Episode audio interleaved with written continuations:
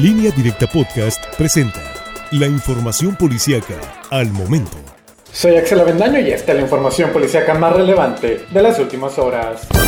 Continúa la ola de homicidios y violencia en Choix después del asesinato del secretario del ayuntamiento Francisco Fierro el pasado sábado y de una balacera ayer domingo. Este lunes fue localizado otro hombre asesinado. Hasta el momento no se ha identificado a la víctima, solo se dijo que se trata de un hombre que fue encontrado tirado entre el monte en la comunidad de Aguacaliente Grande. Agentes preventivos informaron que el hombre asesinado presentaba heridas de bala y a un costado del cuerpo se localizó un cascajo de arma de fuego.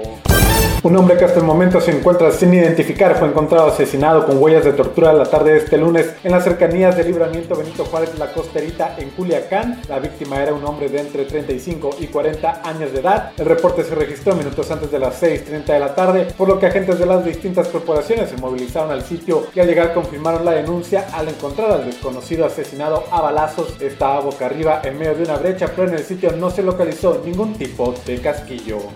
Un hombre asesinado presuntamente a golpes fue encontrado tirado bajo unos árboles la mañana de este lunes en la colonia Guadalupe Victoria en la ciudad de Guamúchil. La víctima de este hecho violento fue identificada como Emilio N de 53 años y quien se dijo está privado de su libertad. El hallazgo se registró por la calle Francisco González Bocanegra cerca de un pequeño parque en el asentamiento mencionado. Al cadáver se le apreciaban rastros de sangre y golpes en diferentes partes del cuerpo.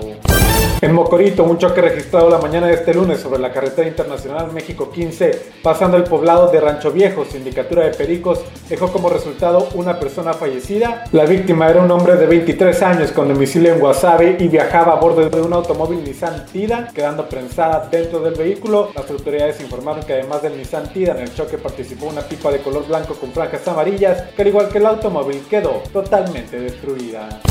La tarde de este lunes un hombre fue agredido a balazos durante un asalto cuando se encontraba en una de las calles de la colonia Rafael Buelna, al sur de la ciudad de Culiacán. El reporte se registró cerca de las 3 de la tarde cuando el hombre fue víctima de un robo violento en el que el presunto asaltante le disparó con un arma de fuego. Las autoridades informaron que el herido se llama Juan Carlos de 35 años y de acuerdo con los reportes por sus propios medios acudió a un hospital para ser atendido médicamente.